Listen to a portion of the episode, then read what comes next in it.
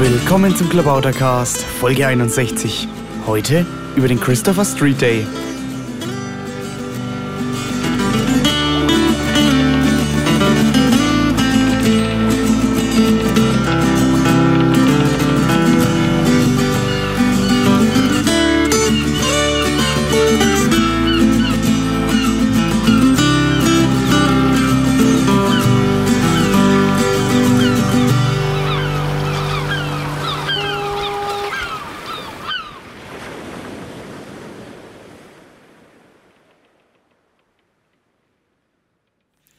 Willkommen beim Klabautercast. Das ist jetzt schon die Nummer 61 und bei mir sitzt ja Real Deuterium, so heißt er bei Twitter und äh, ja, vielleicht sagst du noch mal ein bisschen mehr zu dir. Hallo. Ja, Real Deuterium ist halt, wie schon gesagt, mein Twitter-Name. In den anderen Parteimedien bin ich unter Deuterium zu finden und auf meinem Personalausweis steht aktuell Gerwald Klaus. Das Brunner, was mein Doppelname ausmacht, haben sie wieder unterschlagen. Das habe ich aber jedes Mal, wenn ich einen neuen Ausweis kriege, muss ich mich mit denen wieder gerichtlich streiten, weil da irgendwo ein altes Verzeichnis das nicht richtig verzeichnet hat. Also Aha, also ein Mensch mit komplizierten Namen. Und ähm, ja, das ist ja.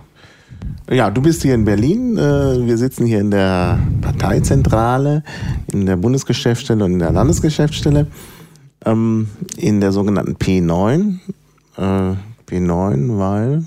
Ja, weil die Straße, an der diese Parteizentrale liegt, ist die Flugstraße.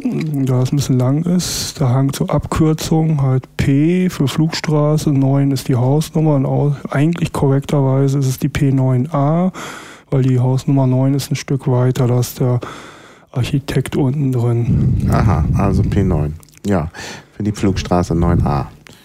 Ja, und äh, mittwochs ist da immer das äh, Arbeitstreffen oder wie, wie, was machst du eigentlich hier? Ja, ich bin hier mittwochs in der Funktion des äh, Geschäftsstellendienstes. Also die Berliner haben ja hier ihre alte Geschäfte in der Andreasstraße 66 aufgeben müssen, weil da durch Vermieterwechsel uns das zu teuer gekommen wäre. Und es gab ja hier an dieser Stelle immer schon die Bundesgeschäftsstelle. Ja, immer schon nicht. Also es ist ja, immer mal eingerichtet worden. Aber seit dem Wahlkampf 2009 gibt es das hier auch als die Bundesgeschäftsstelle. Und dann, als das mit der Andreasstraße zu Ende ging, ist letztes Jahr im Juni, Juli den Dreh rum dann die Landesgeschäftsstelle hier auch eingezogen. Mit einem Mietvertrag, der relativ preiswert ist. Unter der Bedingung, dass wir dann auch den Laden mit Leben erfüllen, sprich hier jeden Tag, Werktag Dienst ist von 10 Uhr morgens bis 10 Uhr abends und auch ein bisschen Ordnung gehalten wird. Das Telefon, wenn da jemand anruft, die Fragen beantwortet werden. Wenn man sie nicht selber beantworten kann, die Tickets an der entsprechenden Stelle versendet, die Post guckt, was da drin ist. Also übliche hm, Verwaltungssekretärinnenarbeit und wenn mal ein interessierter Bürger reinkommt, der Fragen hat, ihn natürlich auch freundlich bedienen und äh, seine Fragen beantworten. Ja, das habe ich gerade ja selber erleben können. Ich kam nämlich hier rein und dann ähm, hast du gleich hier schon jemanden bedient.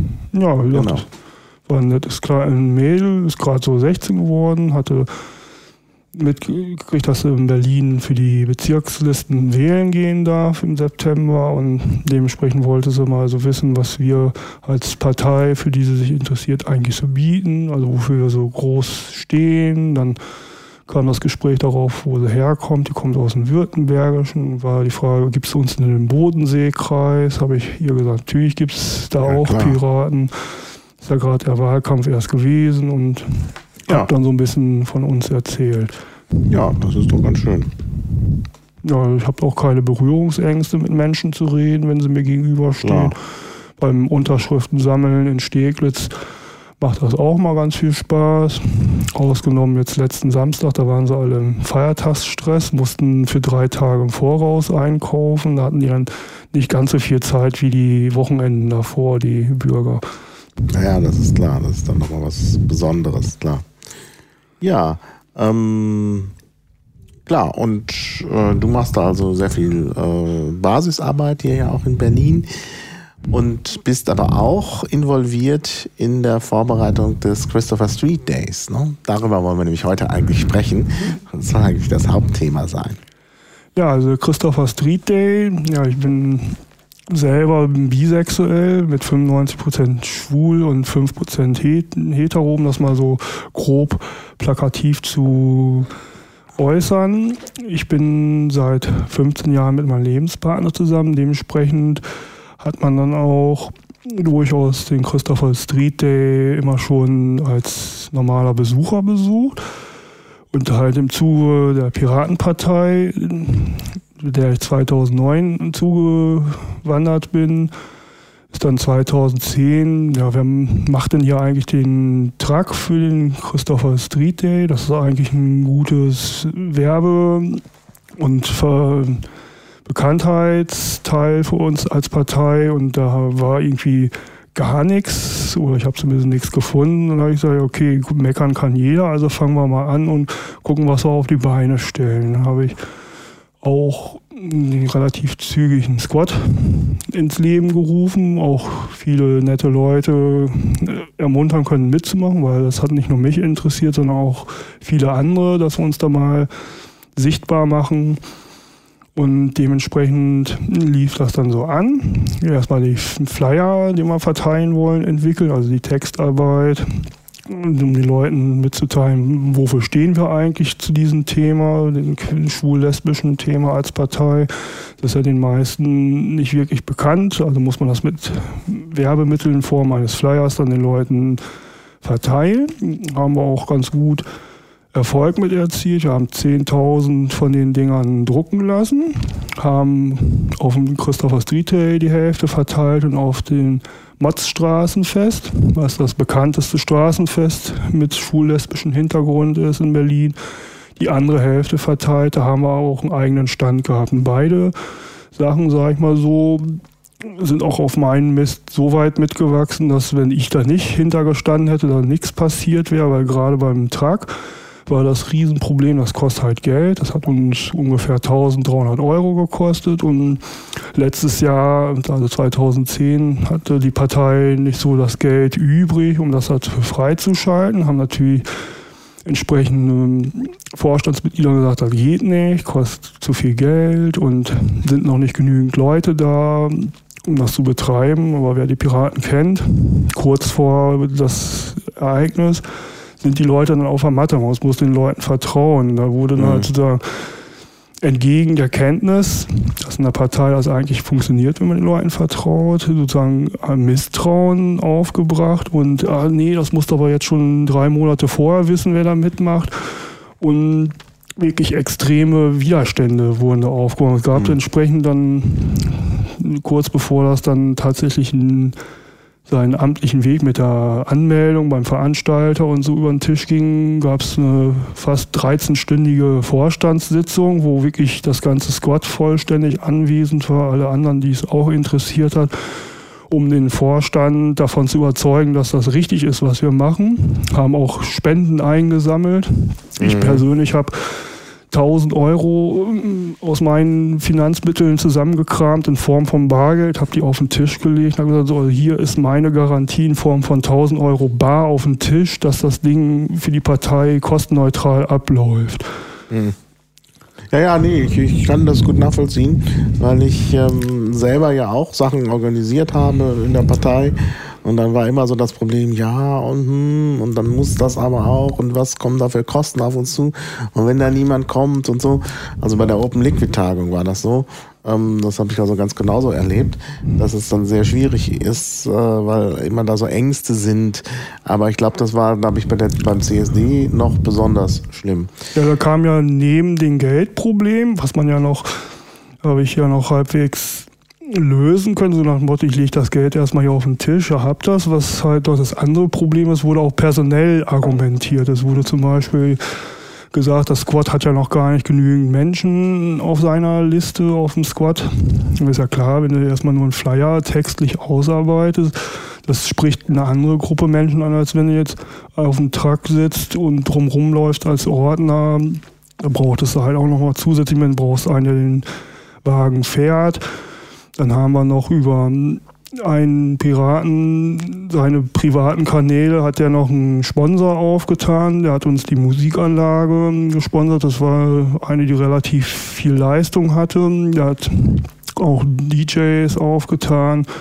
Also er hat richtig gut was an Connections aufgetan und der wurde dann auf dieser legendären Sitzung von jemandem gesagt, ja, du möge doch bitte aus der Partei austreten, weil die irgendwie mit dem persönlich nicht klargekommen sind. Und ich stand da da, im Moment mal, der hat doch hier die ganzen Connections klar gemacht, hat private Gefallen eingefordert, damit das Ding ins Laufen kommt. Und den wird so vom Koffer geschissen, da war ich persönlich relativ wütend in dem Moment. Also. Ja. Und habe gesagt, jetzt erst recht. Ja, naja, ich glaube, es gab schon einen Konsens, dass man diese Veranstaltung machen will. Also ich glaube, das steht außer Frage. Nur äh, gab es halt äh, dann irgendwie so, ja, so klein-klein, wo dann doch viel beinahe gescheitert wäre und natürlich auch äh, dann die Stimmung negativ war. Mhm. Aber wie gesagt, als dann die Sache gelaufen ist, also als wir dann auf dem CSD waren und auf dem Stadtfest, da waren dann auch extrem viele Piraten vor Ort und haben mitgemacht. Also wundere ich, dass dann trotz dieser ganzen Querelen doch sehr viele Menschen dann noch da gewesen sind, um sozusagen das Ding auch mit Leben erfüllt haben. Sozusagen mhm. mein Vertrauen, was ich immer von Anfang an in die Menschen gesetzt habe innerhalb des Landesverbandes, dann auch erfüllt worden ist. Mhm und sozusagen nicht die Mahner sozusagen hinterher hätten sagen können, ha, haben ja recht gehabt und es ist nichts passiert. Die haben sozusagen Unrecht gehabt. Ja, ja, genau. Also das, das stimmt schon. Also das ist dann hinterher doch ein großer Erfolg gewesen. Vielleicht kannst du noch mal erklären, wie das überhaupt in Berlin abläuft. Du hattest das Stadtfest erwähnt und den CSD. Wie ist da der Zusammenhang? Das wissen ja nicht Berliner nicht, deshalb sollten wir das ein bisschen erklären. Ja, das Stadtfest und das, der CSD sind organisatorisch erstmal zwei völlig verschiedene Veranstaltungen. Der CSD ist, man weiß, Christopher Street Day, sind die hm, Stonewall Riots in New York. Ja, das können wir gleich nochmal erklären. Aber vielleicht machst du es in der Reihenfolge, wie es auch stattfindet, denn das Stadtfest findet ja immer zuerst statt. Das Stadtfest, das sozusagen äh, offiziell heißt es schwul-lesbisches Stadtfest. In, intern kann man auch Motzstraßenfest dazu sagen. Warum Motzstraßenfest? Also wir müssen das schon erklären für die Nicht-Berliner.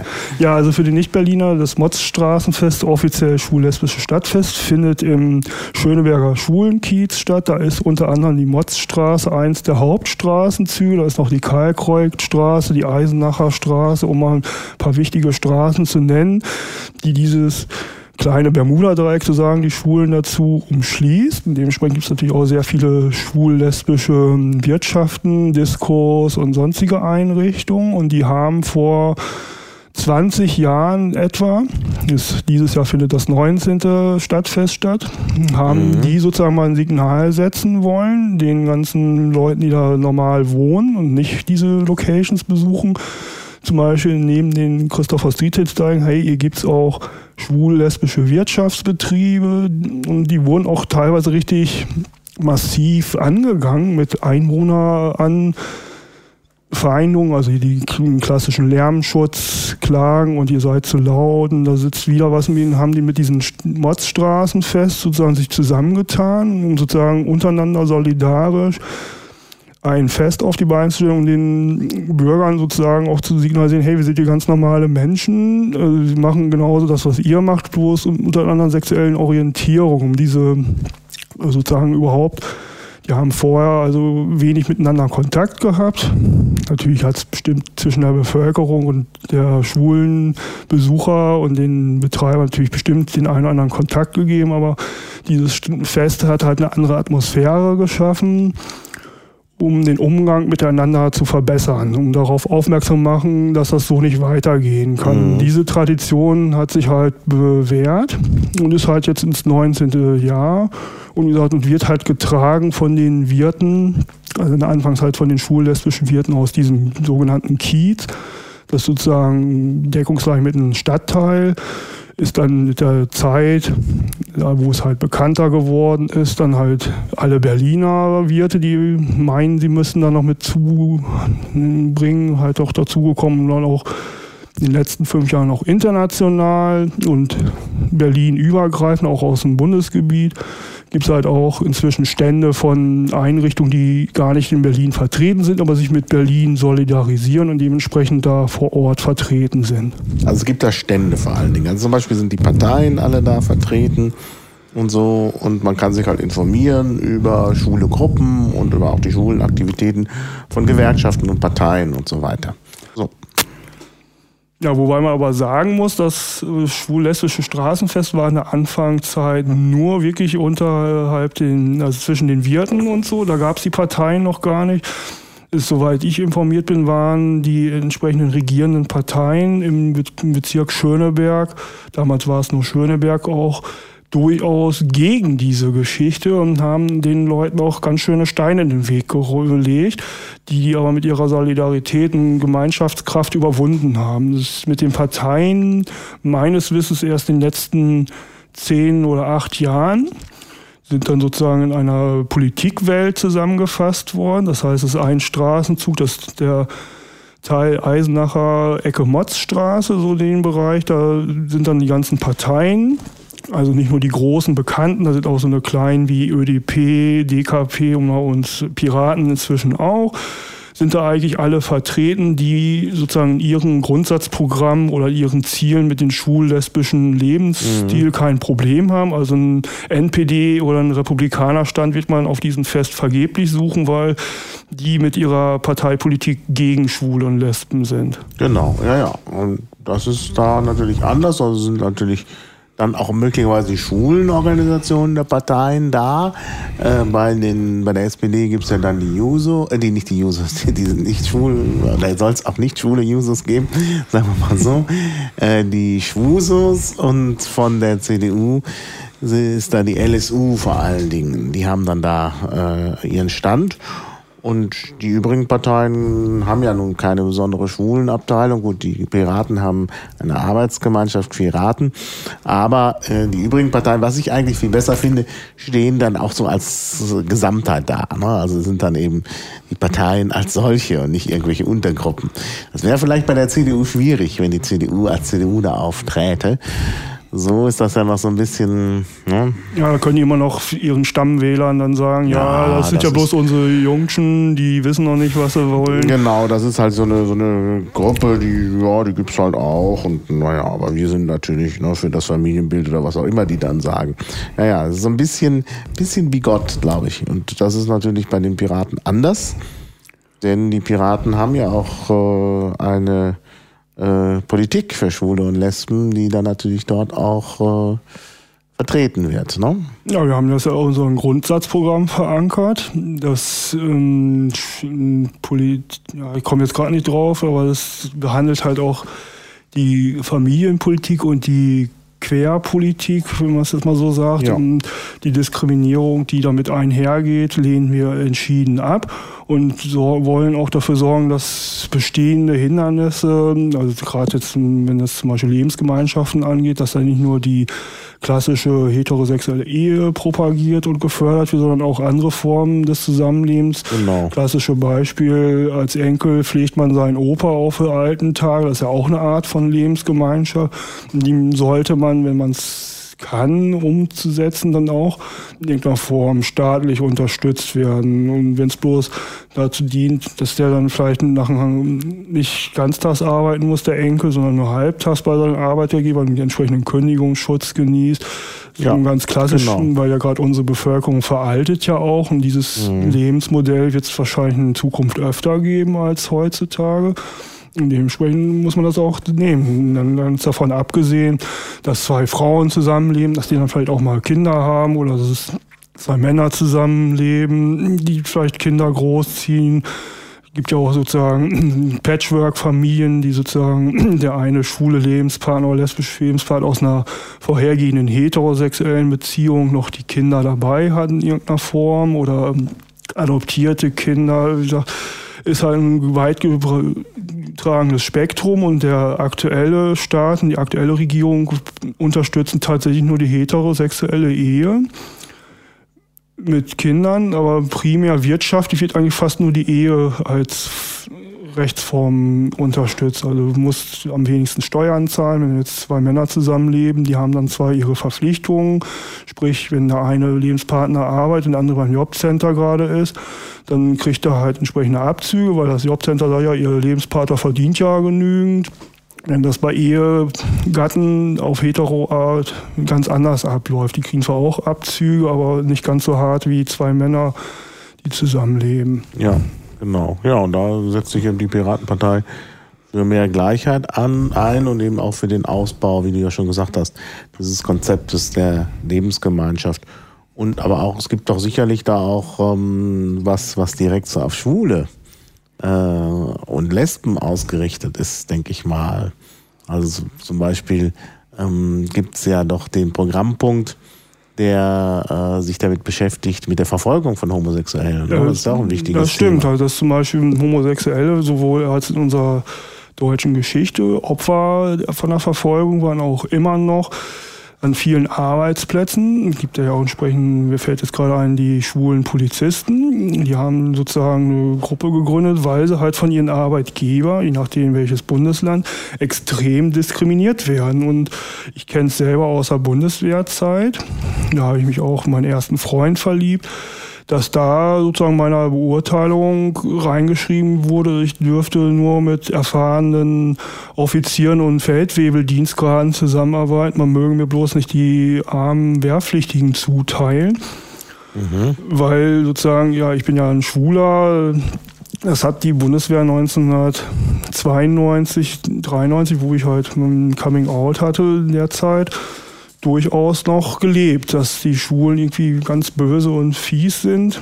Waren mhm. die ersten Anfänge, das aufzuweichen, aber ich habe noch das so richtig ganz gut noch einen auf den Hut gekriegt in Form der Beurteilung. Alle persönlichen Noten, die nicht auf Fakten begründbar waren, also nur personelle Erfahrungswerte als Bewertungsgrundlage, haben sie mich auf Maximum nach unten bewertet und dementsprechend hat man natürlich auch später Beförderung gekriegt und so weiter. Das fand ich dann nicht so schön. Hatte das Glück gehabt, dann Vorgesetzten zu haben, ein alter Oberstleutnant, der kurz vor der Pension stand, der hat gesagt, Sie sind ein guter Soldat, Sie kommen, können mit Leuten umgehen und was hier in der Beurteilung steht, das juckt mich nicht. Das Einzige, was er nicht haben wollte, ist, dass mal ein Wehrpflichtiger sich über mich beschwert, weil ich ein sexuell zu nahe getreten bin, er es nicht gewollt hat. Also das war das Einzige, was er mir gesagt hat, das möchte er nicht mitkriegen, dass das passiert. Ja, klar. Naja, also da ist dann eben doch, äh, ähm, ja, das ist ja doch sehr interessant, was du da äh, erzählst. Und das ist natürlich ein Punkt, äh, also gegen Diskriminierung äh, muss man natürlich stehen. Und äh, bei der Piratenpartei geht es aber natürlich jetzt nicht nur um Deutschland, sondern weltweit. Denn es gibt ja. ja natürlich, ja, zum Beispiel in Ägypten oder ja, im ganzen arabischen Raum spielst du mit dem Leben, wenn du genau. homosexuelle genau. Beziehungen hast. Und deshalb muss das eben auch ein Asylgrund sein. Und dann darf man nicht hergehen und sagen, ja, also wenn dann einer kommt und sagt, ich brauche Asyl, weil ich schwul bin, dass man dann sagt, ja, dann müssen wir jetzt erstmal testen, ob du das wirklich bist. Ja, das ist dann richtig krass. Das machen ja, soweit ich gehört gehört habe, ist das in Ungarn gang In Tschechien war das der Fall, ist aber inzwischen verboten worden tatsächlich. Da haben die tatsächlich ernsthaft äh, so eine Test durchgeführt. Also ja. das ist dann finde ich nicht so prima, weil wir haben ja sozusagen, müssen eigentlich aus unserer Geschichte gelernt haben, dass Menschen, die aufgrund ihrer religiösen Anschauung, ihrer sexuellen Identität, ja. die die in ihrem Heimatland leben ja wollen grad, und dann mit. Das ist aber gerade das Ungerechte bei der ganzen Sache. Da sieht man es ja. Wenn ich komme und sage, ich brauche Asyl wegen meiner Anschauung, dann werde ich auch nicht an Lügen, Lügendetektor angeschlossen, um zu gucken, ob ich wirklich diese Anschauung habe. Aber wenn ich sage, ich werde verfolgt, weil ich schwul bin, dann muss ich plötzlich nachweisen, dass ich schwul bin. Das ist irgendwie ganz seltsam. Und deshalb muss natürlich so ein Asylgrund anerkannt werden, ohne dass man das nachweisen muss. Und außerdem darf es natürlich nicht nur um irgendwie Verfolgung von Staatswegen gehen. gehen. In den vielen Staaten ist es ja so, gerade wenn die aus religiösen Gründen verfolgt werden, dann werden die ja nicht verfolgt, weil der Staat das sagt, sondern da gibt es ja entsprechende Gruppierungen und Kirchen und, und Glaubensgemeinschaften, die dann dafür sorgen, dass die Leute verfolgt werden. Oder in Afrika habe ich mal gelesen, dass es da richtige so eine Volksmilizen gibt, so, Ja. so ähm, Vigilantenkomitees, die dann auf Denunziation, äh, Denunziation Denunziation, ja. reagieren und sagen, der Nachbar mag den einen nicht und dann schwärzt er die an der passenden Stelle an, der, der hat mit einem Mann Geschlechtsverkehr und dann stürmt eine Stunde später so ein Komitee da rein und hängt den am Autokran auf. Das muss natürlich auch in irgendeiner Form äh, von unserem Staat sanktioniert werden, dass das Land selber mal merkt, Moment mal, die Leute hier, da müssen wir was gegen unternehmen. Und zweitens, wenn das einer schafft, aus diesem Land rauszukommen und zu flüchten und Ja. mit Mühe und Not sein, sein Leben gerettet hat und dann hier an der Tür klopft, dann müssen wir ihnen auch sagen, hier komm rein, hier, hier musste Ja. so ja. lange, bis das da unten wieder in geregelten Bahnen verlaufen ist. Mhm. Aber für die Zeit mindestens muss der Mensch hier rein dürfen als Asylant. Ja, ja, genau. Ja, das ist natürlich ein wichtiger Punkt. Wird Und- ja auch, Entschuldigung, wird ja auch mit binationalen Eheschließungen, gibt es auch entsprechende Gruppierungen, die natürlich inoffiziell das vermitteln, aber das ist der einzige Weg in Deutschland aktuell, solchen Menschen zu helfen, über binationale Eheschließungen, die entsprechend in Deutschland zu verankern, dass sie hier leben können und vor Verfolgung sicher sind. Ja, ja, genau. Ja, also wie gesagt, das sind natürlich wichtige Punkte und die werden natürlich auch mitvertreten. Steht jetzt in unserem Grundsatzprogramm und wie kriegt man das dann auf dem Stadtfest unter die Leute? Die, die, wir haben ja da keine Grundsatzprogramm-Dinger, die wir, also Flyer, die wir da verteilen. Nö, das wäre dann auch eine kleine, dicke Zeitung. Das Grundsatzprogramm ist auf DIN A4 Seiten ausgedruckt, 17 Seiten stark.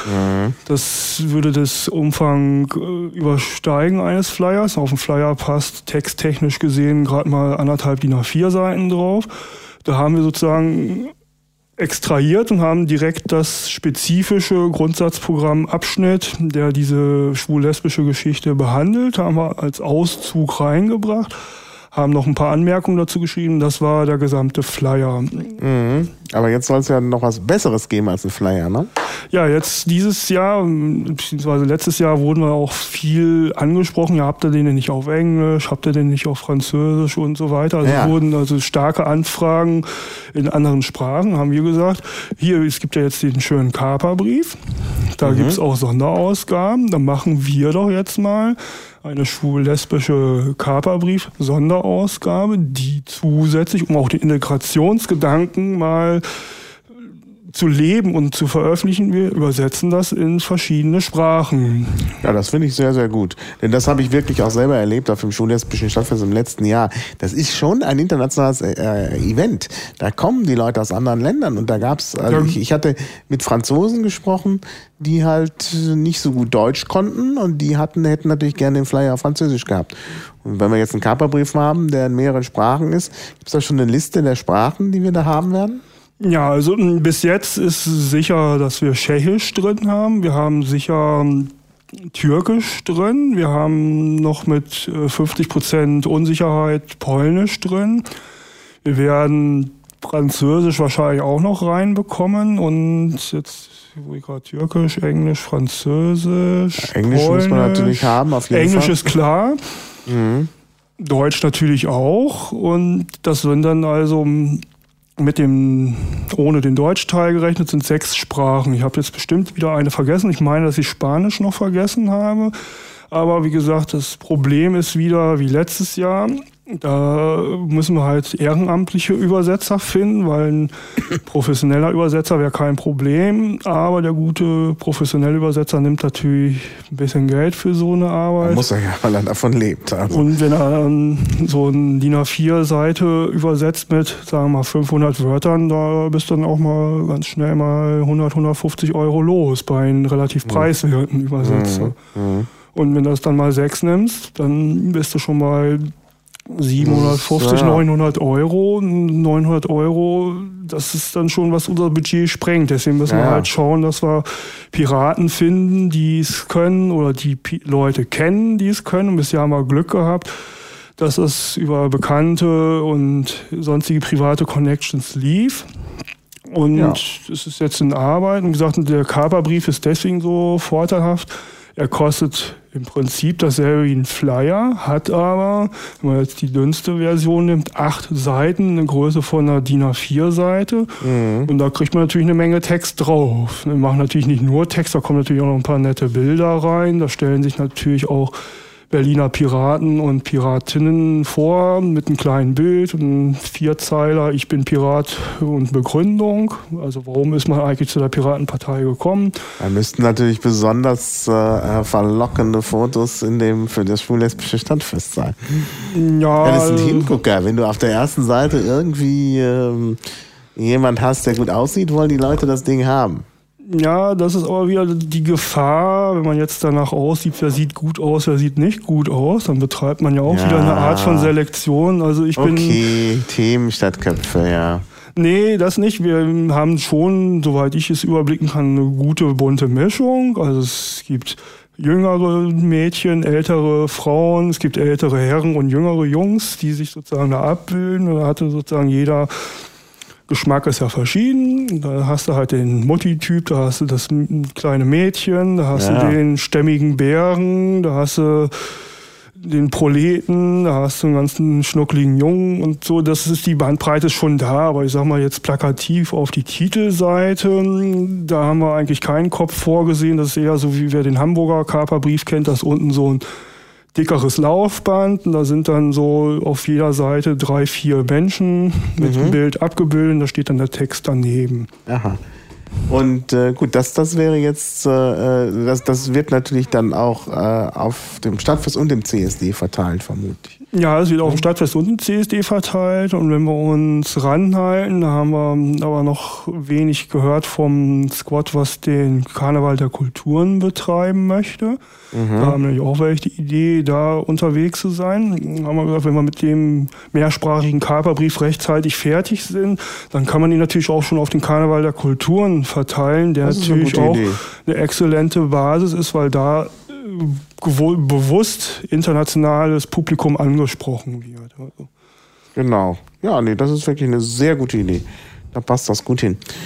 Ja, also, ähm, dann sprechen wir mal, also Karneval der Kulturen, das müssen wir vielleicht auch noch erklären, ist auch so eine Open-Air-Veranstaltung, die ist jetzt nicht schwul-lesbisch, sondern irgendwie allgemein, kann man sich auch verkleiden und das findet immer zu Pfingsten statt. Da gibt's auch so eine ganz große Parade am Pfingstmontag, glaube ich, oder Erich? Oder ist das Kann sein, bin ich ganz sicher. Ist Weiß ich. Also Pfingstsonntag oder Pfingstmontag, an einem dieser beiden Pfingsttage. Es gibt dann auch so ein kleines Stadtfest, das ist allerdings woanders, das ist in Kreuzberg am Hallischen Ufer. Äh, aber es ist, äh, es ist dann eben auch äh, so, ein, so ein Umzug, also eine Parade. Äh, und da ist natürlich auch sehr viel los und da kommen natürlich auch sehr viele Gruppen und weil das ja, also der Karneval der Kulturen ist ja etwas, wo sich eben auch gerade Gruppen aus anderen, ähm, aus anderen Ländern äh, vorstellen. Ja, sehr viele internationale Gruppen. Und das ist natürlich sehr international, genau. Der Karneval der Kulturen ist auch ähm, unter den Gesichtspunkt, wir leben Integration vor. Also wie funktioniert das mit Menschen anderer Kulturkreise? Wie machen wir das schön vor? Und dieser Karneval der Kulturen ist, soweit ich informiert bin, aus der äh, alten Idee, gibt ja in südamerikanischen Staaten zur Karnevalzeit ja auch diese riesen Umzüge mit Tanz und so. Und wie gesagt, in Deutschland ist es zu Karnevalszeit nicht so prickelnd warm. Dementsprechend ist es halt weiter in den Sommer verlegt worden, um halt auch hier entsprechende Temperaturen zu haben, damit die entsprechenden folkloristischen Darsteller, die entsprechend ihrer Landestracht dann auch auftreten, die halt in südlichen Ländern halt relativ knapp ist oder relativ leicht, dass sie sich nicht verkühlen und erkälten. Also deswegen ist das primär in den Pfingstbereich gelegt worden, wo man sicher sein kann, dass es auch in Deutschland anständiges Wetter hat und die Leute nicht nach dem Umzug dann ins Krankenhaus müssen, weil sie sich eine Lungenentzündung geholt haben. Genau, naja. Ja, ja, genau. Das ist natürlich, da spielt natürlich da eine wichtige Rolle, dass das eben das Wetter auch gut ist. Und das ist ja zu Pfingsten zu erwarten, insbesondere dieses Jahr, wenn Pfingsten so spät ist. Das ist auch immer so ein großes Ereignis. Gut, also wir haben Soweit ich auch weiß, ist diese Idee mit dem Karneval der Kulturen auch auf Berliner Boden entwachsen. Ja, also es haben ja. irgendwelche Berliner mal gehabt, die Idee. Und die ist so gut angekommen, dass es auch inzwischen in anderen Ländern in Europa auch so eine ähnliche Veranstaltung gibt. Aber wie gesagt, die Ursprungsidee ist tatsächlich aus Berlin gekommen für mhm. diesen Karneval der Kulturen. Ja, also das ist Pfingsten und dann gibt es danach das Stadtfest. Das geht irgendwie so eine Woche auf die nächste und dann ist dann schon der CSD. Beim CSD, was macht die Piratenpartei da? Da gibt es wieder einen Wagen. Ja, da gibt es einen Wagen. Und zwar haben wir dieses Jahr, das ist leider noch nicht ganz hundertprozentig sicher, aber wenn das klappen sollte, fahren wir mit einem Pkw, der einen Bootstrailer angehangen hat. Und auf dem Bootstrailer befindet sich ein Segelboot. Richtig so, wie man das kennt vom Wannsee, bloß halt ohne Segel. Anstatt des Segels hängt dann ein oranges, trapezförmiges Banner, was auf unsere Partei hinweist. Da werden dann auch Spruchbänder drum gehangen. Es soll, dürfte dann relativ einen Blickpunkt ergeben. Der Vorteil ist deswegen, es macht ein, ein Pirat aus Niedersachsen, der Matthias Stoll, dürfte den einen oder anderen Piraten bekannt sein.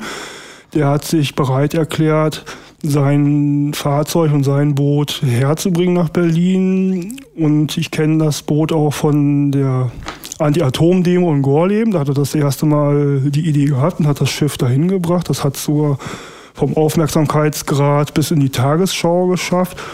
Und wie gesagt, das ist das, was wir als Partei auch brauchen. Wir müssen halt auch erkannt werden von der Presse, dass wir ja. auch sozusagen auf diesem CSD auch tatsächlich präsent sind und zwischen den ganzen Musik- und Techno-Disco-Tracks auch ein bisschen rausstechen. Das und da passen dann auch Leute drauf auf dieses Boot, oder wahrscheinlich Nein, so viele. das ist, hat ähm, genehmigungstechnische Gründe, da wird maximal der DJ draufstehen können. Mhm. Alles drüber hinaus werde ich, werde ich wahrscheinlich Stress mit dem TÜV bekommen.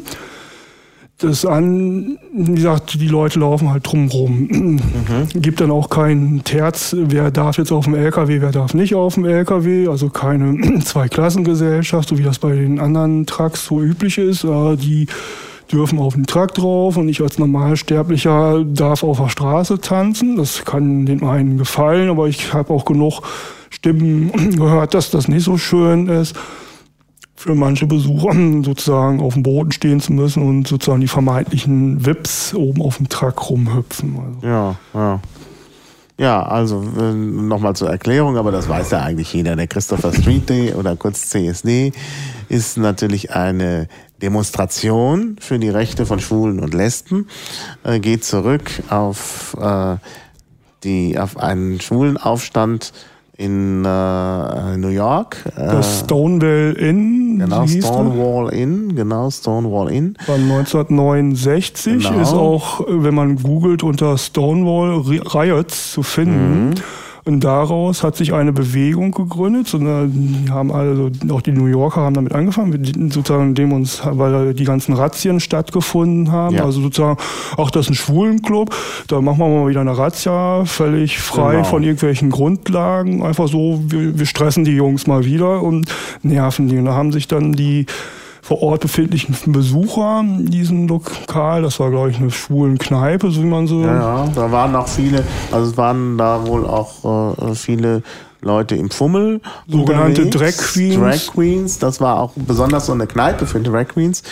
Und ähm, die haben dann eben gesagt, so macht das geht nicht mehr und haben halt protestiert ähm, dort und das liegt in der Christopher Street in New York und deshalb eben spricht man vom Christopher Street Day, ne? also in Erinnerung daran. Ja, dann hat sich das natürlich relativ zügig ausgebreitet. Es ist nach Deutschland, Berlin, soweit ich weiß, schon 1974 oder 75 mhm. den Dreh mhm. rum, ja. war der erste Christopher Street Day in Berlin gewesen, im mhm. damaligen Westberlin. Da gibt es auch noch so alte Fotos, wo man dann sieht, dass da so eine ganz kleine Gruppe von Leuten und los waren, äh, los äh, äh, gingen und äh, vorne irgendwie noch mit der Gitarre und jetzt ist das eben so ein Riesenereignis mit, ich weiß nicht, wie viel hunderttausend Teilnehmern und Zuschauern drumherum. Das es geht dann also, weit über eine Million. Also der Veranstalter und setzt mehrere hunderttausend an. Die Millionengrenze soll. Ja, wenn man alle, wenn man die Schaulustigen mit einrechnet, ich meine, die muss man ja auch mitrechnen. bei der Demonstration gibt es ja auch nicht so viele Schaulustige. Das geht ja hier so ein bisschen ineinander über. Ich denke, das ist auch eine besondere Spezialität des Berliner CSDs zum Beispiel. In, in ja gut, ich kann es vergleichen. Ich bin ja auch ein Techno-Jünger. Ich habe die Love Parades, die auf dem Kudamm noch mitgemacht. Wenn ich das jetzt mit der Love Parade von 95 vergleiche, die letzte, die auf dem Kudamm gewesen ist, die gut 500.000 Besucher hatte, um das jetzt auf dem CSD äh, umrechnet, der im ähnlichen Straßenzug startet, ist es schon ein bisschen weniger. Die Dichte ist nicht ganz so groß, aber die Fläche, wo die Menschen stehen, verteilt sich. Das geht ja von der Kurfürstenstraße geht's ja los, über den Wittenbergplatz, Neulendorfplatz, Einnahmenstraße, großer Stern bis zum Brandenburger Tor. Das ist ja eine riesen Strecke. Ja.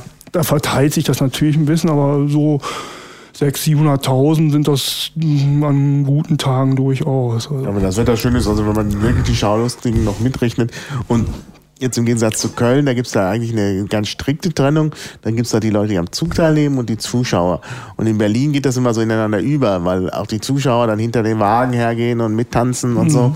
Das ist zwar eine politische Demonstration, aber gleichzeitig auch eine Party, so dass halt ähm, äh, Kritiker schimpfen den Christopher Street sozusagen die Ersatz-Love-Parade. Also, also die also Kritiker, weil auch sehr viele LKWs mit Musik aufgebaut. Und da sind durchaus Parallelen zu finden. Also sag mal, ein Truck mit Musikanlage drauf, das ist erstmal wenig. Aber manche Trucks machen sich halt noch die Mühe und schreiben wirklich schöne politische Botschaften drauf. Also gerade so kleinere Clubs oder kleine Organisationen. Da sind schon ganz Sachen dabei. Die, die fallen dann auch auf, aufgrund ihrer vernünftigen politischen Aussagen. Wenn so unsere Großparteien, die FDP kann ich noch tru- tru- erinnern, hatte so einen riesen- die hatten einen riesen 18 Meter Trag und da stand dann drauf, versprochen wurde gehalten. Also sozusagen mit einer Lüge über diesen Naja, es war insofern keine Lüge, als sie ja in, äh, in Berlin nicht an der Regierung beteiligt waren. Da kann man natürlich schön sagen, versprochen wurde gehalten, wenn man nicht an der Regierung beteiligt ist. Ne? Also das war, nee, das war schon peinlich. Vor allen Dingen, ja, die haben dann nur so ein paar Vips und ein paar hübsche Jungs darauf gelassen auf den Truck und der war irgendwie ganz leer. Das, das war auch irgendwie Ja, seltsam. das hat man gesehen. Zum Beispiel unser Truck, der jetzt relativ alternativ noch rüberkam, war ja bloß ein 7,5 Meter Truck, so ein klassischer 7,5 Tonner. Da waren durchaus eine ganze Menge Leute hinter unterwegs. Die m, Truppe Anonymous war ein paar Meter hinter uns immer hinterhergelaufen. Ja, wir hatten aber auch wirklich teilweise gute Musik. Wir hatten teilweise auch Gewöhnungsbedürftiges. Ich erinnere mich, da gab es so eine Frau, da so eine Lesbe war, weiß ich nicht, die hat dann irgendwie so ein Live-Act Orgasmus da von sich geschrien, äh, das äh, in, den, in das Mikrofon, das war irgendwie ganz seltsam. Ähm, also wie gesagt, das mag große Kunst gewesen sein. Ich kenne mich da nicht so aus. Ähm, also insbesondere, wenn es da um weibliche Orgasmen geht, ist das irgendwie schwierig. Ähm, Die soll aber in der Clubszene durchaus die, die, einen ja, ja, Namen das haben. ist eine Künstlerin, das war richtig. Nur, das ist natürlich nicht so unterhaltsam irgendwie. Also wir hatten teilweise richtig gute Musik, da waren viele Leute da zum Tanzen. Und als dann dieser Act kam, den ich jetzt vielleicht ein bisschen sch schlecht dargestellt habe, obwohl das ein, wahrscheinlich große Kunst war, da war dann niemand mehr da. Und das war halt das Problem. Und das äh, fand ich schade. Aber dennoch haben wir ja doch sehr, sehr viele Flyer verteilt. Ich habe auch immer so ein bisschen aufgepasst, ob Flyer von uns weggeworfen werden, weil ich die dann wieder aufgesammelt hätte. Und es sind viele Flyer weggeworfen von anderen Gruppen. Äh, aber von uns äh, sah man auf dem Boden eigentlich überhaupt keine Flyer. Also das hat die Leute Nee, also sagen, die Leute haben das gerne gelesen und auch auf dem Stadtfest, da ist man ja auch als Flyerverteiler nicht nur am Stand gewesen, da hat man sich auch mal einen Stapel geschnappt. Die waren mal so 250er Stapel, bist einmal um den Block gelaufen dann bist die Dinger los gewesen. Ja, ja, das und du hast gut. auch, obwohl vor dir eine halbe Stunde einer lang gegangen ist, hast du auch keiner am Boden gesehen. Es waren auch Mhm. nirgendwo welche in den Mülltonnen. Also die Wegwerfquote war quasi nicht vorhanden. Ja. Nee, ich fand gerade beim Stadtfest, beim CSD wurden vielleicht mehr Flyer verteilt, aber gerade beim Stadtfest war da auch eine gute Stimmung bei uns am Stand, weil auch die Leute alle zusammen agiert haben. Also auch die äh, bekannten Partei Schwulen mit den bekannten äh, Machos, die haben auch mitgewirkt an unserem Stand. Also das fand ich schon sehr, sehr schön. Und äh, Ja, ja, dieses Jahr gibt es es halt wieder. Wir haben ja gerade über das Boot gesprochen. Den Stand auf Ja. dem Motzstraßenfest wird es natürlich auch wieder geben. Es wird auch, wie gesagt, bin ich aber nicht involviert so richtig. Ich weiß aber, dass es es gibt in Friedrichshain, gibt es sozusagen die Saisonabschluss Straßenfest, sozusagen ähnlich aufgebaut Ja, wie das ja. Motzstraßenfest, bloß Genau. halt im Bezirk Friedrichshain und das ist Ja, also immer im Park. Also im, im das Park, Parkfest heißt das, Parkfest, ja, glaub ich. ist ein Park. Friedrichshain. Friedrichshain ist ja ein Stadtteil und ein Park. Und der Stadtteil heißt nach dem Park. Genauso wie Tiergarten auch ein Stadtteil ist, der nach dem Park heißt. Mhm. Äh, also in diesem Fall ist aber nicht der Stadtteil gemeint, äh, wo die ganzen Hippen wohnen, sondern der Park, wo dann eher Familien spielen. Aber dort ist dann eben auch ein äh, äh, Saisonabschlussfest, ein schwul-lesbisches. Und das ist natürlich dann auch nochmal ein Anlass, nochmal wieder Kaperbriefe zu verteilen. Das ist ja dann auch ganz kurz vor der Wahl. Mhm. Denn der Saisonabschluss ist ja irgendwann im August. Und dann ist ja, Ja, im September werde ich auf jeden Fall auf dem Radar behalten. Ja. Hoffe, dass die Friedrichshainer das von sich aus hinkriegen. Wenn es gar nicht anders geht, muss ich natürlich das auch irgendwie an Land ziehen und auf den letzten Drücker, letzte Minute Lösung einfallen lassen. Also so ganz weg fällt es mir nicht, aber wie gesagt, ich muss auf der anderen Seite natürlich auch darauf achten, dass ich mir nicht zu viel ans Klar. Knie binde, weil sonst verliert man den Überblick und Naja, die verzettelt anderen sich. sollen ja auch mitmachen. Es sollen ja wirklich alle Leute mitmachen. Ob die nun schwul sind oder hetero oder asexuell oder sonst was, ist ja ganz egal. Äh, Das sind immer schöne Ereignisse, wo man zusammen was auf die Beine stellen kann. Deshalb also hier schon mal die Einladung. Jetzt müssten wir die Daten durchsagen, die ich jetzt dummerweise nicht im Kopf Ja, kann habe. ich aber Doch, sagen, ich habe sie zufällig im Kopf. Also das äh, Motzstraßenfest ist der 18. und 19. Juni Also ein Wochenende. und der CSD ist am 25. Juni. Das ist, soweit ich Eine Woche weiß, ein- später. eine genau, Woche später, Samstag ein, da drauf. ein Samstag. Ja, der ist immer samstags, weil man da mehr Leute erreicht. die Wer jetzt noch für und so. Uhrzeiten interessiert ist, äh, das Motzstraßenfest beginnt am Samstag offiziell um 11 Uhr vormittags. Wir Geht bauen aber vorher schon auf. Also uns gibt's natürlich vorher schon. Aufbauen darf man schon ab 8 Uhr. Drauffahren darf man schon ab halb 8 Uhr aufs Gelände. Offiziell am Samstag ist Ende 23 Uhr. Dann muss man auch Ruhe und Frieden machen und Musik ausstellen aller spätestens. Sonst sind die Anwohner ein bisschen ärgerlich.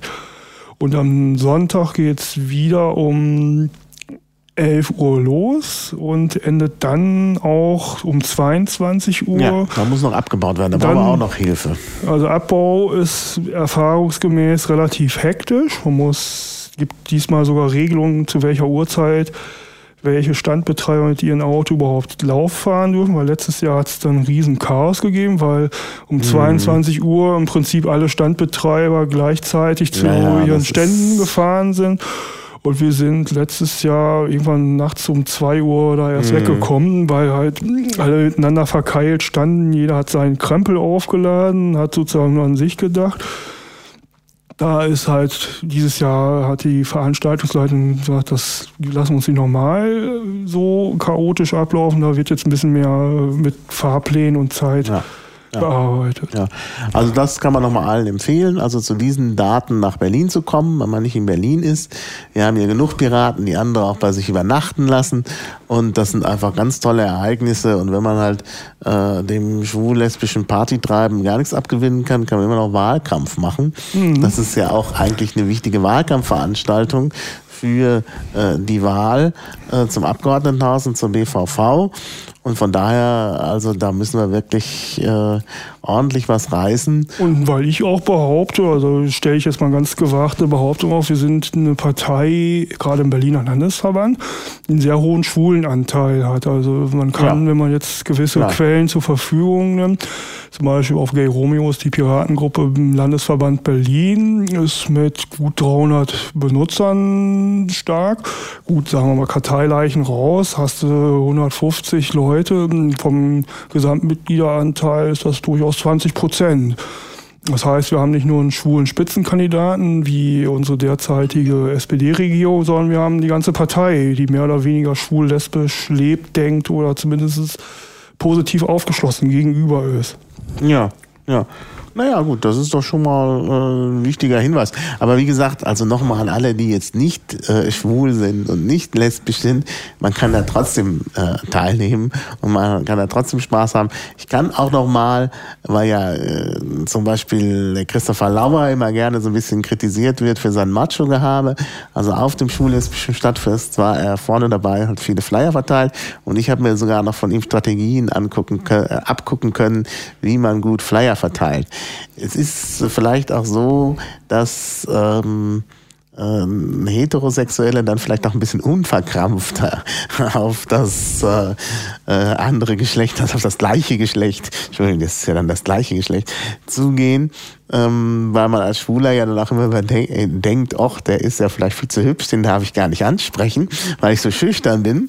Und ähm, also wie gesagt, Christopher hat das äh, vorbildlich gemacht und ich habe mir da auch so ein bisschen die Strategie abgeschaut, wie man, äh, ja, wie also man Material und das Volk bringt. Denn man muss die Leute anschauen, das muss man unbedingt. Ja, man muss ja auch muss ansprechen. denen auch noch was sagen. Man muss die ansprechen. Also anschauen, ansprechen, Flyer übergeben und dann äh, wird einem der auch abgenommen. Also das. Äh, ja, also ich habe da sozusagen auch sozusagen Hardcore-Lehrkurs noch mitgemacht. Ich habe in Magdeburg Unterstützerunterschriften gesammelt im Winter. Ja, ja, und wie gesagt, mich, ich habe durchaus 40 Mann ansprechen müssen, die irgendwo offensichtlich im Einkaufszentrum wartend herumstanden in der Vorweihnachtszeit im Dezember und habe dann so alle 40 Leute eine Unterstützerunterschrift rausgekriegt und habe durchaus auch gesagt bekommen, ich interessiere mich nicht für die Partei. Also die ja, aber das ist auf dem lesbischen Stadtfest eben schöner.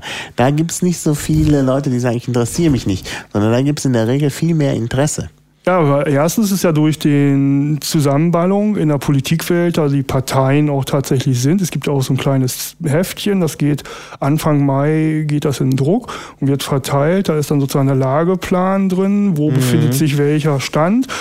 Und da ist halt auch schwul-lesbisch äh, Teil der Parteien haben auch, und da weiß der Besucher, aber wenn ich Parteien besuchen will, gehe ich in diesen Straßenzug rein. Ja, wahrscheinlich das heißt, in der Eisenacher. Das ist da hast du dann automatisch Jahr. gefiltert, also wen es nicht interessiert, der geht da gar nicht lang, sondern einen Umweg weil das ist ein kleiner Straßenhäuserblock, da musst du einmal Umweg gehen, dann hast du die Politikwelt gar nicht berührt. Das heißt, es kommen auch tatsächlich Leute vorbei, die sich für dich interessieren und das wollen. Und Leute, ja. die Schwule hassen, gehen auch nicht auf das Fest. Also. Genau, ja, ja. Also wie gesagt, da ist man wirklich, äh, es hat so einen familiären, eine familiäre Atmosphäre. Da finde ich auch das Stadtfest gerade besonders schön. Schöner eigentlich als den CST selbst. Äh, das ist irgendwie schön, man kommt mit Leuten ins Gespräch, das ist ja familiär und alle sind aufgeschlossen. Das ist halt immer sehr schön. Deshalb ist es eben keine harte Schule, sondern es ist eher eine leichte Schule, wo man auch ein bisschen Selbstvertrauen gewinnen kann, wie man äh, Straßenwahlkampf macht. Also auch das ist zu empfehlen. Ja, ähm, wir haben noch ein Thema. Du bist ja auch Kandidat äh, für den Bundesvorstand. Jetzt äh, kommt ein ganz anderes Thema. Ich will zwar keine Kandidatenvorstellung im Klabautercast machen, weil wir abgesprochen haben, dass die Kandidatenvorstellung bei der äh, beim Flaschencast stattfinden. Aber ich fände es jetzt ein bisschen seltsam, wenn wir schon hier äh, sitzen und miteinander sprechen, dass wir dann verheimlichen, dass da jemand irgendwie auch noch kandidiert. Und das wäre ja jetzt auch nicht uninteressant. Ich meine, der dieser Klabautercast soll ja dann auch noch vor dem Bundesparteitag online gehen. Dann wäre es ja auch, äh, dann sollte man vielleicht auch kurz äh, ansprechen, äh, warum du kandidierst und was du so vorhast. Und mit dem Verweis natürlich auf den Flaschencast, wo das alles genauer besprochen wird ja, und wo man dann auf die Fails und der Folge eingeht und so. Das wollen wir jetzt hier nicht. Nur mal so vielleicht ganz kurz angesprochen. Was äh, treibt dich da? Also mich treibt zu der Kandidatur, ich mache ausdrücklich klar, ich kandidiere nur für den Beisitzer im Vorstand, möchte halt mich selber da einbringen. Ich habe bisher immer teilweise über den Vorstand gemeckert ich habe jetzt zum Beispiel ein Beispiel Jens Seipenbusch, ja, der hat dann hier die Interview verpennt und das verpennt. Ich auch noch ein paar Ideen mit mir rumtrage, wie zum Beispiel um zwei Punkte nennen, unsere Kommunikationsmittel sind etwas ähm, äh, fragmentiert, um das mal vorsichtig zu sagen. Und das andere Ding ist der dezentrale Parteitag ist sozusagen, was ich auch gerne mal durchsetzen möchte, dass zumindest mal auch praktisch drüber nachgedacht wird und vielleicht mal ein paar Probe Ballons noch getastet werden, um die ganzen Fails und Gaps, die es da noch gibt. Beispiel müsste man die Satzung noch entsprechend ändern. Da brauchst du halt jemanden, der das vernünftig auch einbringt. Und das geht halt nur, wenn man selber Mitglied ist. Im Vorstand als Antragsteller ist man da ein bisschen außen vor. Und ich auch die Arbeit als Vorstand an sich anders sehe. Der Vorstand ist eigentlich derjenige, der den Überblick behält, der weiß, wo was passiert und weniger dieses Klein-Klein hat. Das muss er eigentlich auslagern in Form von Beauftragung, Ausschreibungen dann muss man nicht immer alles selber machen. Man muss also auch in den Landesverbänden, also ich als Berliner muss natürlich auch mir Vertrauensleute heranziehen, die ich sagen kann, ach, ach, du wohnst doch hier in Württemberg, wir kommen doch so auch ganz gut klar, kannst du nicht mal das für mich machen? Also das muss viel mehr passieren, dass der ja. Bundesvorstand nur noch delegiert leitend und dadurch, dass er nicht mehr involviert ist in diesen kleinen, kleinen, auch den Überblick behalten kann, weil der aktuelle Vorstand versinkt so habe ich das Gefühl, in diesen kleinen Popelaufgaben, wie ich beschließe eine Ordnungsmaßnahme für irgendjemanden, weil das ein Antrag gewesen ist. Und das Wesentliche, unsere politischen Ziele, das, was wir nach außen darstellen, so gut wie gar nicht stattfindet. Mhm. Was uns auch die Bürger also im Straßenwahlkampf vorgeworfen haben, ja, wo hat man euch gesehen? Was macht ihr denn? Wofür steht ihr? Und diese Frage, wofür steht ihr? Das muss eigentlich der jetzt zu wählende Bundesvorstand ganz klar ausfüllen, dass der Bürger diese Frage, wofür steht die Partei, klar beantwortet kriegt, indem der Bundesvorstand entsprechend wirkt. Er muss also relativ viel Außenarbeit leisten. Ja, aber ich weiß nicht, ob du so der Richtige wärst für so einen öffentlichen Auftritt. Also ich, ich mir jetzt vorstelle, du säßt statt Jens Seidenbusch oder Dirk Hilbrecht da war irgendwie unter den Linden im, in der Talkshow ich weiß ja nicht, ob das so dein Ding wäre. Also ich habe schon mal in einer Talkshow gesessen, ist schon ewig ein drei Tage her, war kurz vor der Jahrtausendwende, da ging es um das Thema, ob Homosexuelle jetzt auch heiraten dürfen und ich die institutionelle Ehe immer schon abgelehnt habe. Mhm. Da habe ich in einer Aufzeichnung, die anderthalb Stunden dauert, entsprechend argumentiert und meinen Standpunkt klar gemacht. Das Interessante ist, das wurde auf einen 20-Minuten-Beitrag zusammengeschnitten, inklusive einer Hochzeit zwischen zwei Männern. Und mein Beitrag wurde auf äh, relativ wenige Bruchstücke zusammengeschnitten. Ist ja meistens so, ja. Daher kenne ich zumindest die Prozedur, wie das ist. Ich habe vor großem Publikum geredet. Ich kenne es auch von der Bundeswehr. Als Dienstgrad, Staatsunteroffizier hat man auch viele Untergebene. Man hat auch mal einen Hörsaal vor sich stehen der einen erstmal grundsätzlich anzweifelt, sondern was will der eigentlich? Und man muss die Leute dann für sich begeistern. Also das kriege ich schon hin. Ich kriege es vielleicht nicht ganz so gut hin wie andere, aber ich bin jetzt nicht unbedingt jetzt eine absolute Fehlbesetzung. Also mhm, mhm. ich habe genügend Selbstvertrauen, also strahle ich auch hoffentlich aus, dass ich sozusagen davon überzeugt bin, wenn ich da mich jetzt hinstelle, dann schaffe ich das auch. Wie gesagt, wo natürlich ein Problem sein kann, wenn man jetzt unvorbereitet in so einer Podiumsdiskussion reingeholt wird, sozusagen Krankheitsvertretung und ich das Thema dann nicht gut genug vorbereitet habe, dass man dann natürlich ein Schwimmen gerät, das ist klar. Das muss man natürlich vermeiden.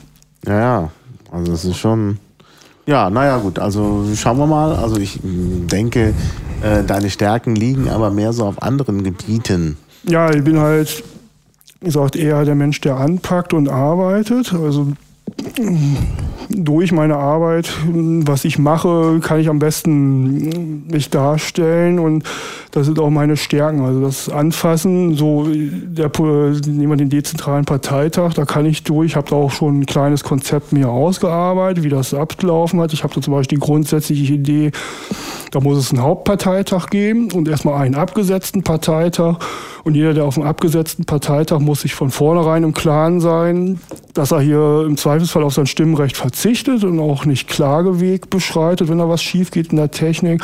Und wenn man will, dass man wahrgenommen wird, dann vielleicht auch zum Hauptparteitag fährt. Das ist jetzt zum Beispiel eine Stufe. Die andere Stufe ist, der Vorstand kann sich ja auch per Briefwahl gefunden werden, dass ich alle 12.000 Parteimitglieder anschreibe. Da habe mhm. natürlich vorher bekannt gegeben, wer sich da zur Wahl stellt. Habe entsprechende Fristen gesetzt, sagen wir drei Monate vorm eigentlichen Parteitag-Termin ist der Kandidatenschluss. Da kann dann keiner mehr kandidieren. Dann werden die halt so, wie wir es jetzt auch machen, befragt oder eine Videokonferenz oder man sitzt abends. Ich sage, das ist alles dieses Praktische, was ich umsetzen will. Ich habe dann wie gesagt, es ist halt schwierig, das zu erklären. Es steht ja, auf meiner Wiki-Seite, was ich alles schon so gemacht habe. Ist halt sehr viel Kleinzeug, Detailarbeit, aber es kann mir bisher keiner nachsagen, wenn ich was angepackt habe und zugesagt habe, das genau, zu tun, dass das schiefgelaufen ist oder daneben gegangen ist. Also wenn ich das so in Berlin beobachte, bist du immer ein sehr zuverlässiger Zuarbeiter. Das, äh, da kommt immer das, was du dazu gesagt hast, wirklich mit einer Präzision. Also ich denke nur, du hast da ja immer auch für die die äh, Gebietsversammlung da das Material vorbereitet und so. Das war immer sehr, äh, das, das, das stimmte immer alles. Das ja, und das ist auch der Punkt, den ich für mich als positiven Punkt, ich denke mit. Also ich sehe das Ganze und sehe, das ist auch mein Beurteilen von Firmen und so, das ist ein Mensch, der mitdenkt, der sieht auch das Ganze und überblickt auch das Ganze, auch wenn es im ersten Moment nicht eindruckt, aber ich sehe auch, was passiert, was läuft ab und kann für mich dann sehen, ah, da musste eingreifen hier ist ein Punkt, das kann ich schon analysieren, was passiert. Ich bin vielleicht nicht ganz so schnell wie der Spezialist auf dem Feld, aber wenn mir die Zeit gibt, kann ich auch entsprechend gut das umsetzen. Ja, ich glaube auch. Ich glaube auch, dass du wahrscheinlich da sicherlich auch ein ein Gewinn wärst, gerade was so das die Übernahme von so äh, spezifischen Aufgaben sind und auch diese Sache mit dem dezentralen Parteitag, da können wir dann auch gern nochmal, wenn das Projekt ein bisschen weiter fortgeschritten ist, auch nochmal einen Podcast zu machen, weil du das dann ja natürlich auch nochmal äh, ganz in Ruhe und ausführlich erklären kannst. Glaubst du denn, dass du mit allen Kandidaten, gut, ich meine, ist klar, wenn du dich zur Wahl stellst, musst du hinterher mit den gewählten Kandidaten zusammenarbeiten. Da kannst du nicht sagen, jetzt passen mir die nicht und wieder zurücktreten. Das ist äh, keine gute Taktik. Aber äh, glaubst du, dass du mit den Leuten, die da so zur Wahl stehen, äh, gleich gut kannst? Oder glaubst du, dass es besser wäre, bestimmte Leute dabei zu haben als andere? Wie siehst du das? Ja, also erstmal Sachen Rücktritt. Wie gesagt, ich habe persönlich sicher vor, wenn ich zusage, ich kandidiere, dann halte ich auch durch. Und das ist egal. Ja, das glaube ich auch. Ich sag mal so drastisch, egal welche Luftpumpe da noch mitgewählt wird. Es gibt durchaus Menschen, die ich mit dieser Bezeichnung belegen würde, die auch für Vorstandsämter kandidieren. Aber da meine Kristallkugel gerade außer Betrieb ist, kann ich nicht sagen, wer mit mir in Vorstand gewählt wird. Ich selber weiß ja auch noch nicht, ob ich tatsächlich selber reinkomme. Ich komme ja. mit den Leuten eigentlich klar habe auf Arbeitsstellen schon wirklich mit riesen Arschlöchern arbeiten müssen, weil es nicht anders ging. Und entsprechende Professionalität beim Handeln. Man muss mit den Leuten ja nicht Bier trinken gehen, aber jetzt ein Vorstandsbeschluss, man sitzt jetzt ich habe gerade die Bayern besucht. Ich will jetzt in Bayern nichts böse, aber das ist halt ein Beispiel. Ich besuche gerade irgendwer in Bayern, dann ist die Vorstandssitzung, dann sitze ich halt mit Bayern zusammen irgendwo, machen einen Vorstandsbeschluss klar. Und ich mag den eigentlich menschlich nicht warum auch immer, kann ich aber mit ihnen zusammenarbeiten. Das sind ja zwei verschiedene Schuhe. Also menschlich sind die Bayern immer ganz nett. Das ja, ich kann ja auch dazu sagen, ich habe selber durch meine Bundeswehrzeit über drei Jahre in Augsburg, Lager Lechfeld gelebt. Also ich kenne, das sind aber eigentlich Schwaben, wenn man es mal genau nimmt. Genau. Aber ich kenne die Bayern grundsätzlich schon, auch durch Leute, die ich da damals kennengelernt habe und die ganzen Wehrpflichten. Ich komme eigentlich gut mit Menschen klar. Man muss ja. mir bloß halt sozusagen die kleine Anlaufzeit zugestehen. Aber jeder, der mir ein bisschen länger zusammenarbeitet, weiß, man kann mit mir zusammenarbeiten, bin eigentlich auch ein umgänglicher Mensch. Wo ich halt nicht so umgänglich werde, ist, wenn man mich versucht zu bescheißen, zu betrügen oder zu belügen. Da werde ich dann ganz schnell durchaus mhm auch derjenige, der sagt, hier, stopp mal, also geht's nicht, Freundchen, und hau auch mal durchaus mit einer Faust auf den Tisch. Also da sage ich dann auch, mhm. muss nicht. Also ich bemühe mich auch meinerseits, die Leute nicht zu belügen und Unwahrheiten zu erzählen. Meine mangels Informationen, irgendwas ja, ja. nicht richtig gewusst zu haben, das ist eine Sache, aber bewusst was falsch zu sagen, trotz vorliegender Informationen, ist die andere Sache. Ja, klar.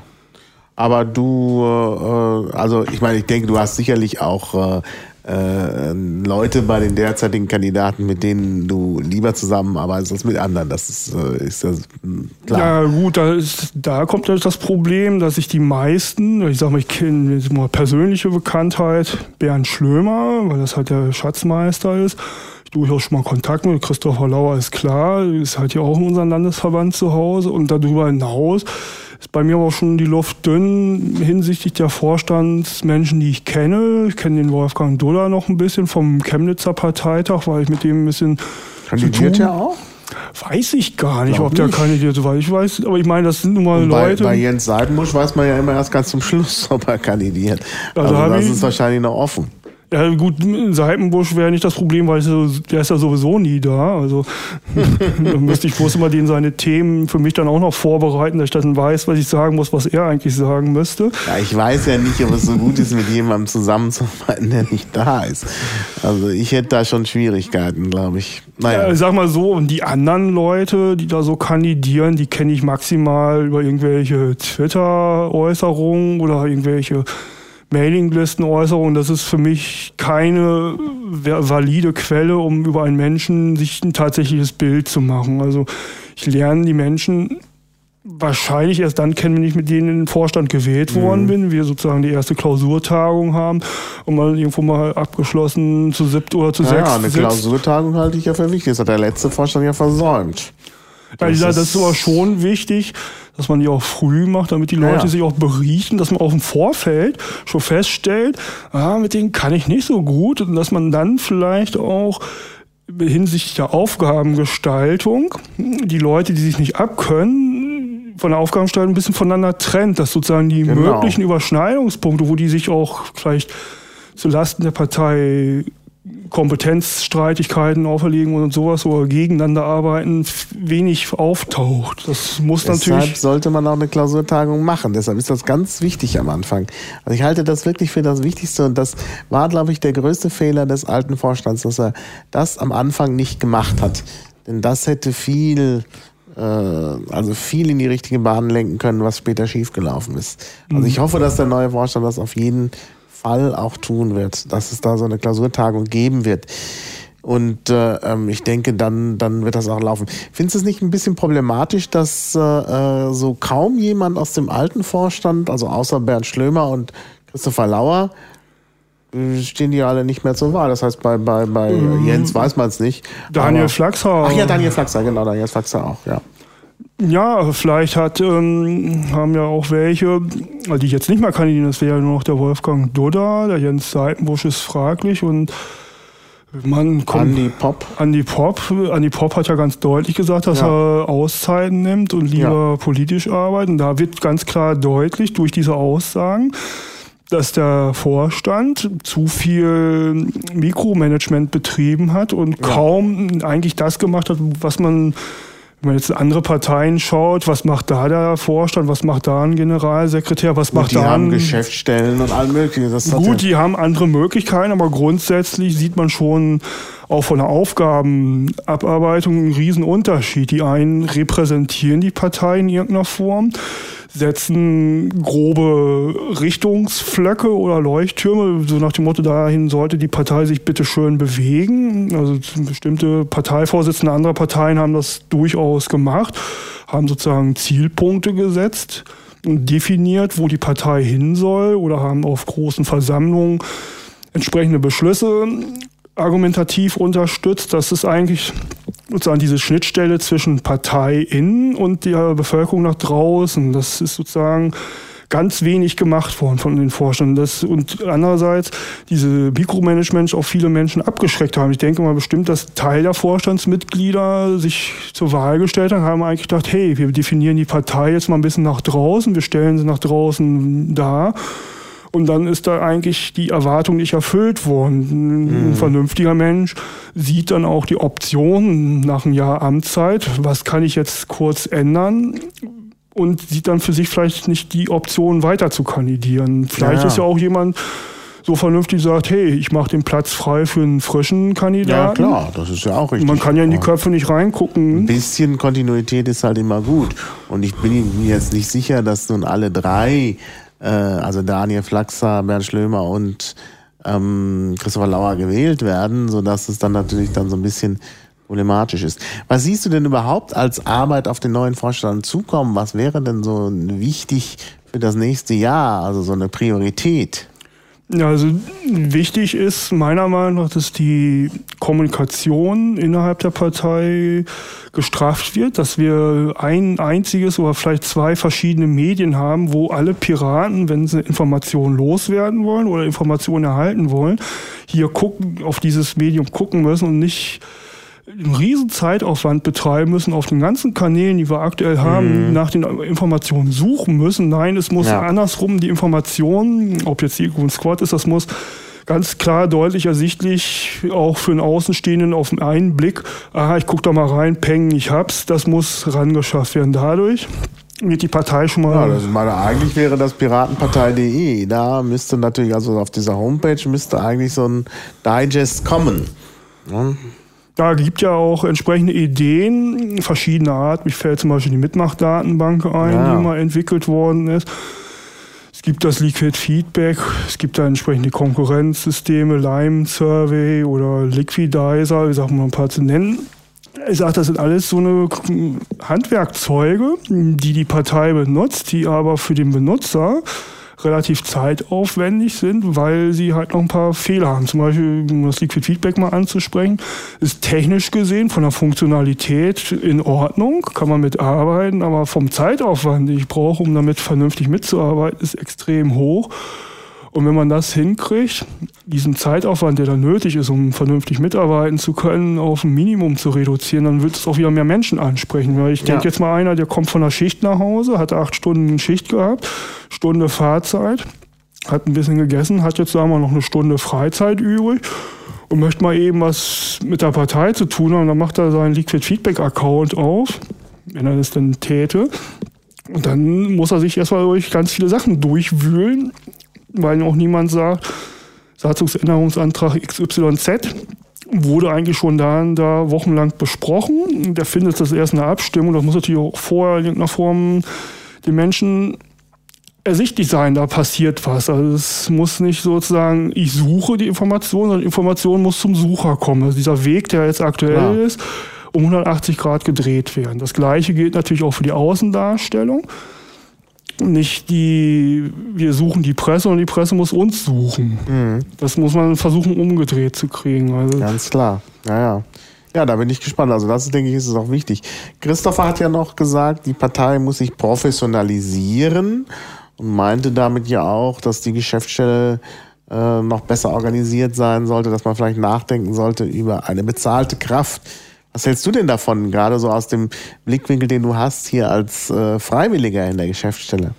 Ja, auf der einen Seite würde ich es befürworten, dass wenn man dafür bezahlt würde, dass man vielleicht sogar so gut bezahlt würde, dass man das ausschließlich machen könnte. Ja, das sollte auf, natürlich sein. Das auf der anderen Seite sehe ich aber hinsichtlich, wenn ich jetzt mal in unsere Parteikasse gucke, sieht das ehrlich gesagt ein bisschen schlecht aus. Da gibt es meiner Meinung nach wichtigere Baustellen, also Stellen, wo ich auch eher mal bezahlte Leute haben will. Ich brauche wahrscheinlich eine IT, mal sporadisch, punktuell ah, ja. Menschen, die bezahlt werden müssen. Ja. Das, das ist aber nur mal eine punktförmige Baustelle, die ist nach einer gewissen Frist abgearbeitet, dann reicht ein vernünftig eingearbeiteter Administrator, der freiwillig ist. Was ich dann vielleicht auch brauche, ist ein Pressebereich, mhm. dass ich da ein Pressesprecher oder der die Pressekontakte aufrechterhält, auch in der Form bezahlt, weil die ganzen ehrenamtlichen Leute, die jetzt mit der Presse was machen, die haben nebenbei ihren Beruf. Und wenn man jetzt schaut, wenn man das professionell machen will, brauchst du halt einen, den du bezahlst. Aber wie gesagt, da beißt sich sozusagen die Katze in den Schwanz. Auf der einen Seite brauchen wir diese Positionen, die bezahlt werden müssen. Wir brauchen gute Leute und gute Leute wollen gutes Geld. Und dann ja. ist die andere Seite. Ja, wir haben das Geld nicht. Und dementsprechend, es wäre schön, aber wie gesagt, einerseits, ich kann nicht das Geld ausgeben, was ich nicht habe. Ja, man kann ja darüber nachdenken, weil die Piratenpartei kriegt 1,2 Millionen, glaube ich, an Wahlkampfrückerstattung und verteilt das jetzt unter auf die Landesverbände. könnte man natürlich auch sagen, wir verteilen weniger unter und finanzieren eine Kraft, die ja dann letztlich auch den Landesverbänden zugutekommt. Denn ich meine, Anfragen laufen natürlich meistens in der Geschäftsstelle auf. Ja, aber unsere Geschäftsstelle hier kostet zum Beispiel im Monat ein Tausender. Da habe ich schon mal 12.000 Euro weg. Nur für mhm. Berlin, dann nehme ich das mal 16.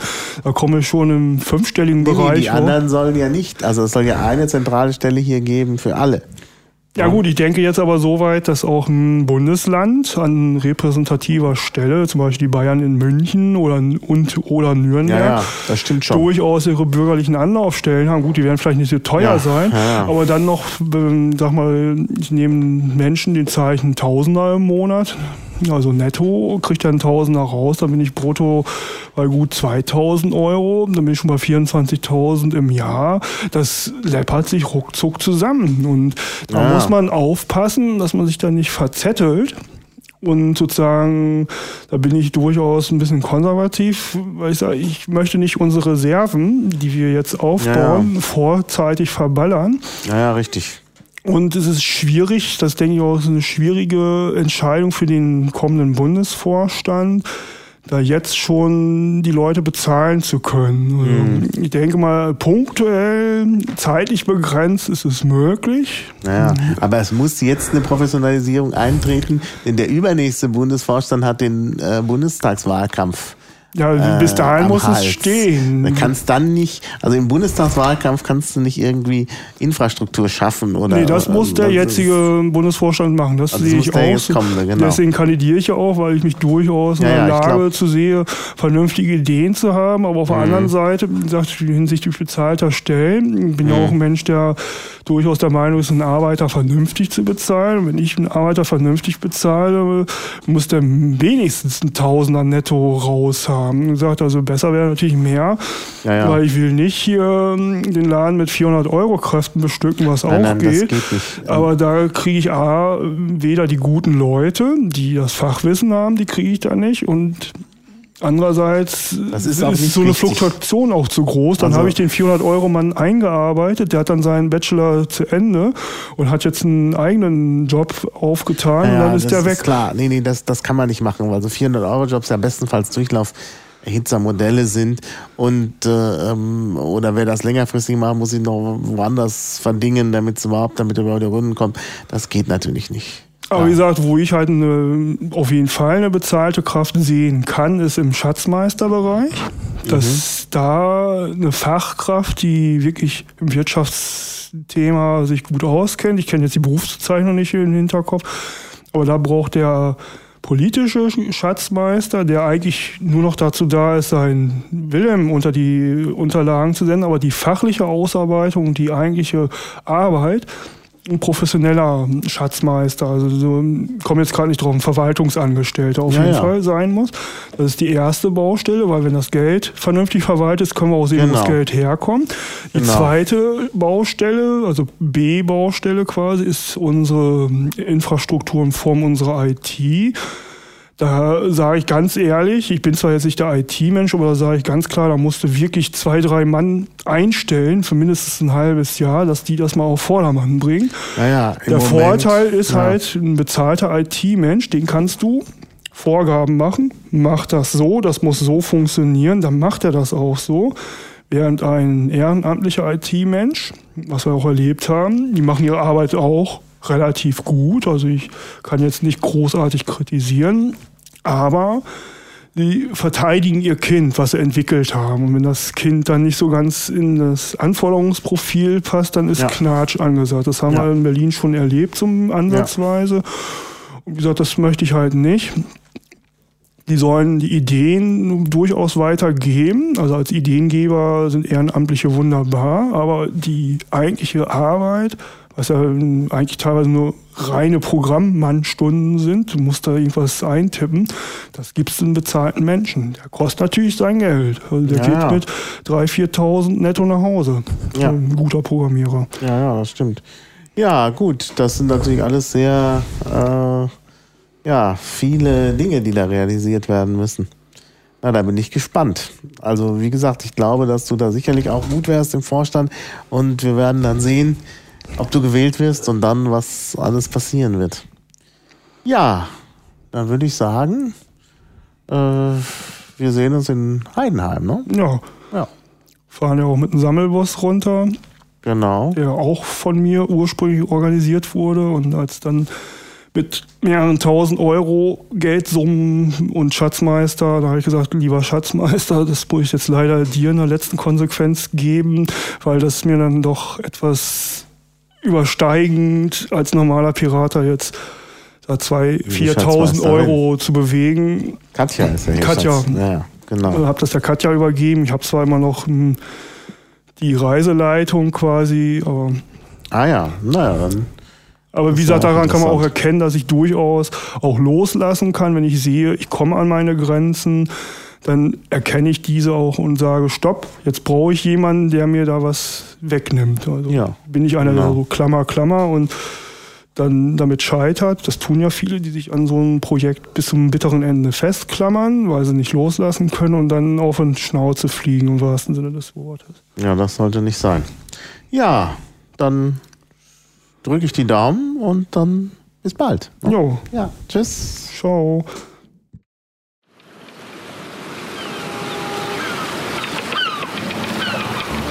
Auf Wiederhören. Bis zum nächsten Klabautercast.